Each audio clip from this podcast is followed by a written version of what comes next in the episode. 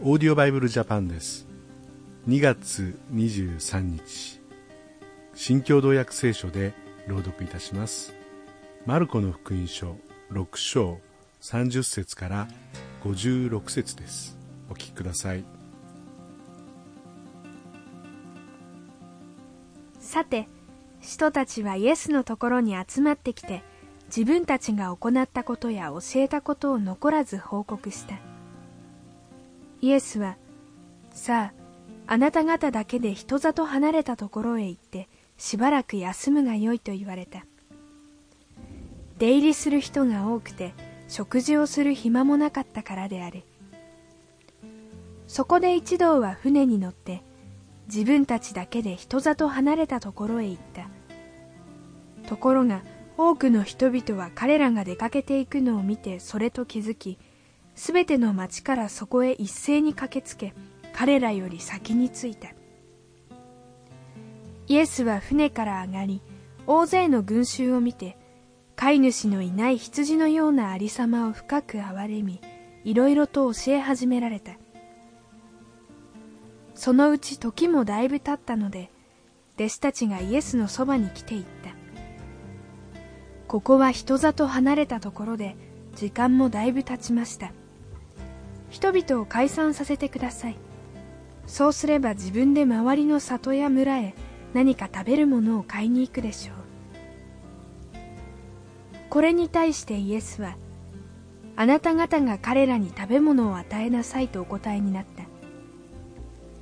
弟子たちは私たちが200デナリオンものパンを買ってきてみんなに食べさせるのですかと言った。イエスは言われた。パンはいくつあるのか見てきなさい。弟子たちは確かめてきていった。5つあります。それに魚が2匹です。そこでイエスは弟子たちに皆を組に分けて青草の上に座らせるようにとお命じになった。人々は100人50人ずつまとまって腰を下ろした。イエスは5つのパンと2匹の魚を取り天を仰いで賛美の祈りを唱えパンを裂いて弟子たちに渡しては配らせ2匹の魚も皆に分配された。すべての人が食べて満腹した。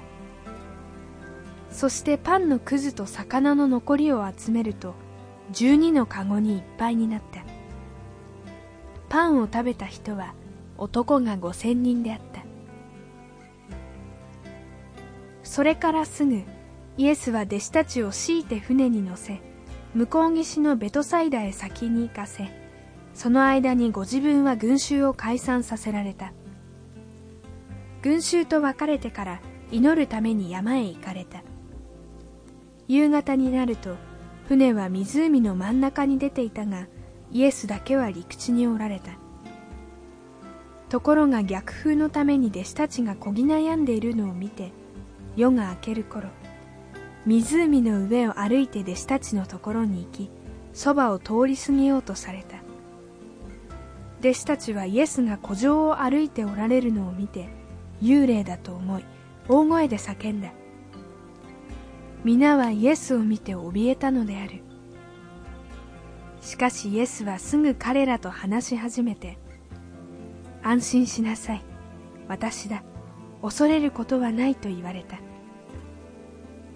イエスが船に乗り込まれると風は静まり弟子たちは心の中で非常に驚いた。パンの出来事を理解せず心が鈍くなっていたからである。こうして一行は湖を渡りゲネサレトという土地について船をつないだ。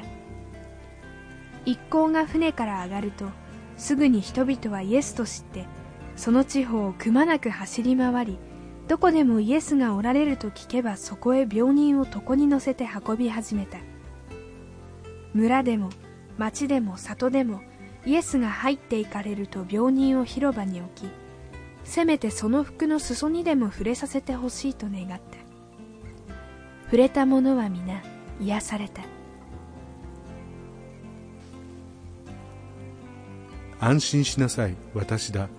恐れることはないとイエス様が言われました。私たちはすぐに恐れてしまいます。何度もこの神様の言葉を聞く必要があると思います。今日も皆さんにイエス様は安心しなさい私がいるんだから恐れなくても大丈夫だよと語りかけてくださっています。それではまた明日お会いしましょう。さようなら。このオーディオバイブルジャパンはアメリカのデイリーオーディオバイブルの協力によりメッセージ小暮達也ディレクターティム・ジョンソンでお送りしました。